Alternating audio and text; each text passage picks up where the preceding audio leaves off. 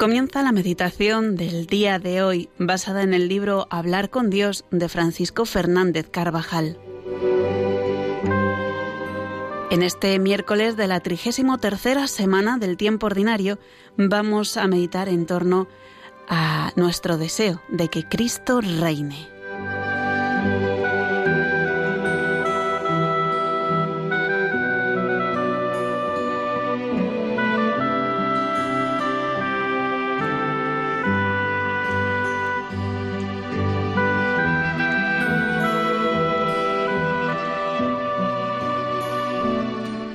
Estaba Jesús cerca de Jerusalén y muchos esperaban una llegada inminente del reino de Dios, un reino, según esa falsa opinión, de carácter temporal.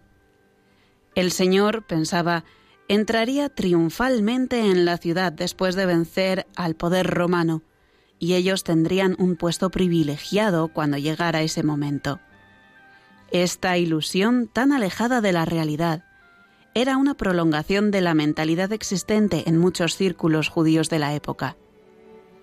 Para corregir a fondo ese error, Jesús expuso una parábola que recoge el Evangelio de la Misa.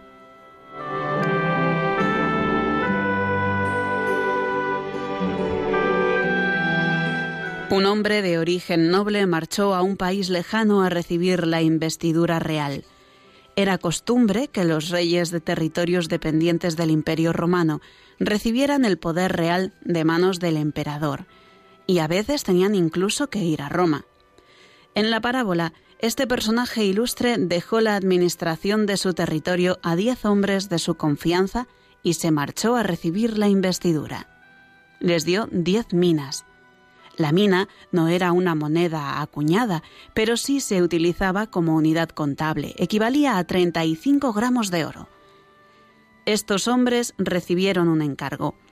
Negociad hasta mi vuelta. Se trataba de hacer rendir su pequeño tesoro. Y estos hombres cumplieron su encargo, hicieron préstamos con interés, visitaron ferias, compraron y vendieron. Trabajaron bien para su Señor durante semanas, meses y años. Y esto es lo que sigue haciendo la Iglesia desde Pentecostés, donde recibió el inmenso don del Espíritu Santo, y con él, enviado por Cristo, la inefable palabra de Dios, la fuerza de los sacramentos, las indulgencias. En veinte siglos se ha trabajado mucho. No me parece ni objetivo ni honrado comenta San José María Escriba de Balaguer, el afán de algunos por menospreciar la tarea de los que nos precedieron. En veinte siglos se ha realizado una gran labor y con frecuencia se ha realizado muy bien. Otras veces ha habido desaciertos, regresiones, como también ahora hay retrocesos, miedo, timidez, al mismo tiempo que no falta la valentía ni falta la generosidad. Pero la familia humana se renueva constantemente. En cada generación es necesario continuar con el empeño de ayudar a descubrir al hombre la grandeza de su vocación de Hijo de Dios. Es necesario inculcar el mandato del amor al Creador y a nuestro prójimo. La vida es un tiempo para hacer fructificar los bienes divinos. Nos toca a nosotros a cada cristiano hacer rendir ahora el tesoro de gracias que el Señor deposita en nuestras manos, mientras vivificados y reunidos en su espíritu, caminamos como peregrinos hacia la consumación de la historia humana, la cual coincide plenamente con su amoroso designio, restaurar en Cristo todas las cosas, las del cielo y las de la tierra.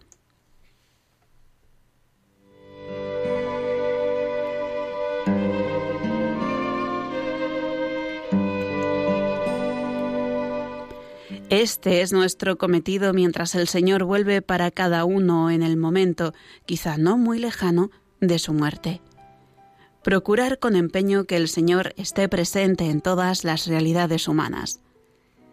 Nada es ajeno a Dios, pues todas las cosas han sido creadas por Él y a Él se dirigen conservando su propia autonomía. Los negocios, la política, la familia, el deporte y la educación. Vengo presto, nos dice hoy el Señor, y conmigo mi recompensa para dar a cada uno según sus obras. Yo soy el Alfa y la Omega, el primero y el último, el principio y el fin. Solo en Él encuentra sentido nuestro quehacer aquí en la tierra. La Iglesia entera y cada cristiano es depositaria del tesoro de Cristo. Crece la santidad de Dios en el mundo cuando cada uno luchamos por ser fieles a nuestros deberes, a los compromisos que como ciudadanos y cristianos hemos contraído.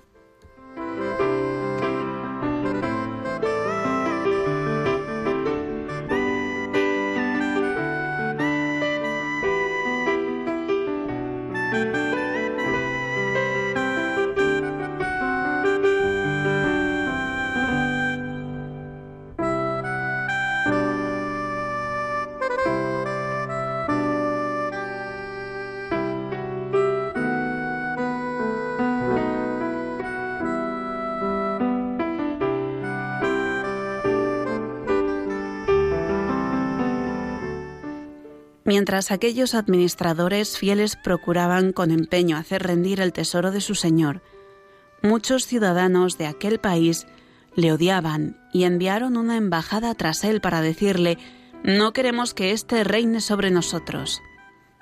El Señor debió de introducir con mucha pena estas palabras en medio del relato, pues habla de sí mismo en la parábola. Él es el hombre ilustre que se marcha a tierras lejanas.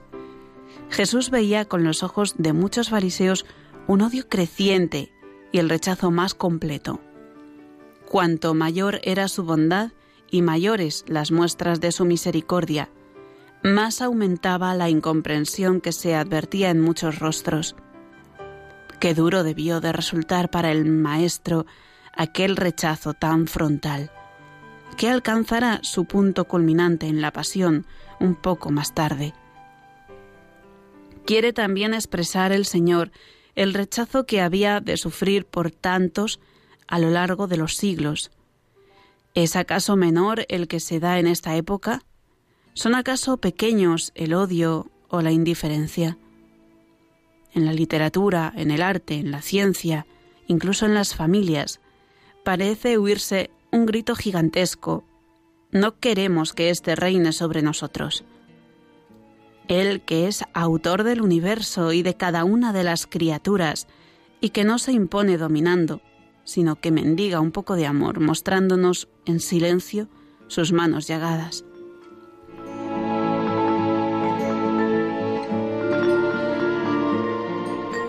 ¿Por qué entonces tantos lo ignoran? ¿Por qué se oye aún esa protesta cruel? No queremos que reine sobre nosotros. En la tierra hay millones de hombres que se encaran así con Cristo, o mejor dicho, con la sombra de Cristo, porque a Él no lo conocen, ni han visto la belleza de su rostro, ni saben la maravilla de su doctrina. Ante este triste espectáculo, me siento inclinada a, desagraviar al Señor. El Señor escucha ese clamor que no cesa y que más que de voces está hecho de obras poco nobles. Experimento la necesidad de gritar alto, conviene que Cristo reine. El Señor me ha empujado a repetir desde hace mucho tiempo un grito callado, Servian, serviré. Que Él nos aumente esos afanes de entrega y de fidelidad a su divina llamada, con naturalidad, sin aparato y sin ruido en medio de la calle. Demos gracias desde el fondo del corazón dirijámosle una oración de súbditos, de hijos, y la lengua y el paladar se nos llenarán de leche y miel. Nos sabrá a panal tratar del reino de Dios, que es un reino de libertad, de la libertad que Él nos ganó. Serviremos a nuestro Señor como a nuestro Rey y Señor, como al Salvador de la humanidad entera, y de cada uno de nosotros. Serviam, te serviré, Señor, le decimos en la intimidad de nuestra oración.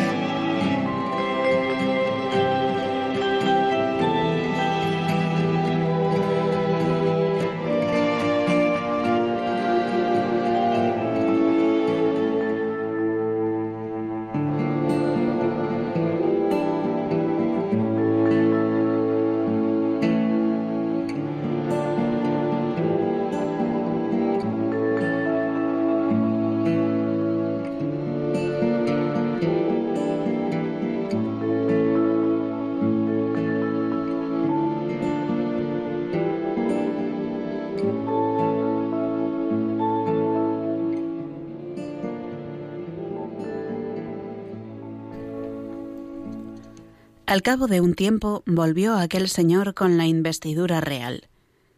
Entonces recompensó espléndidamente a aquellos siervos que se afanaron por hacer rendir lo que recibieron, y castigó duramente a quienes en su ausencia le rechazaron, y a uno de los administradores, que malgastó el tiempo y no hizo rendir la mina que había recibido. El mal siervo no se aplicó y nada devolvió no honró a su amo y fue castigado. Glorificar a Dios es, por tanto, dedicar las facultades que Él me ha dado a conocerle, amarle y servirle, y de esta manera devolverle todo mi ser. Este es el fin de nuestra vida, dar gloria a Dios ahora, aquí en la tierra, con lo que tenemos encomendado, y luego en la eternidad con la Virgen, los ángeles y los santos. Si tenemos esto presente, qué buenos administradores seremos de los dones que el Señor ha querido darnos para que con ellos nos ganemos el cielo. Nunca os pesará haberle amado, solía repetir San Agustín. El Señor es buen pagador ya en esta vida cuando somos fieles, que será en el cielo. Ahora nos toca extender ese reinado de Cristo en la tierra, en medio de la sociedad en que nos movemos, en la familia, en el trabajo, entre los vecinos, en los compañeros de la universidad o del taller, entre los clientes o con los alumnos. Muy especialmente entre aquellos que de alguna manera tenemos encomendados. A vuestros pequeños no los dejéis de la mano. Contribuid a la salvación de vuestro hogar con todo esmero, aconseja vivamente el santo obispo de Hipona.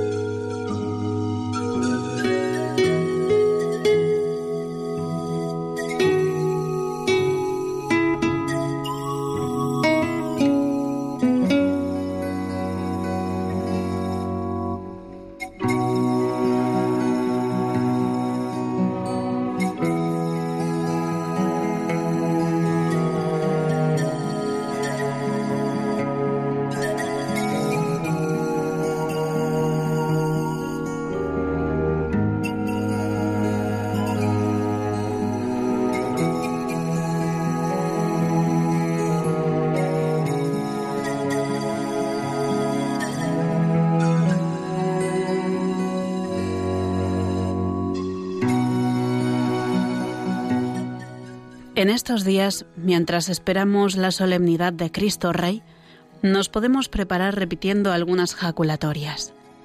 Queremos que Cristo reine y queremos en primer lugar que ese reinado sea una realidad en nuestra inteligencia, que reine en nuestra voluntad, en nuestro corazón y en todo nuestro ser. Por eso le pedimos, Señor mío Jesús, haz que sienta que secunde de tal modo tu gracia, que vacíe mi corazón, para que lo llenes tú, que eres mi amigo, mi hermano, mi rey, mi Dios y mi amor.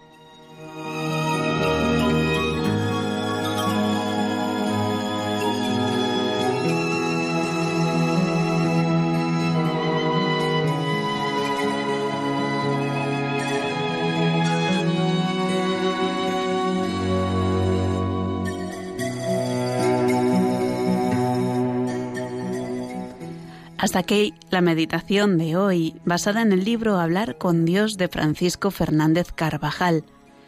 Hemos reflexionado en torno al reinado de Cristo.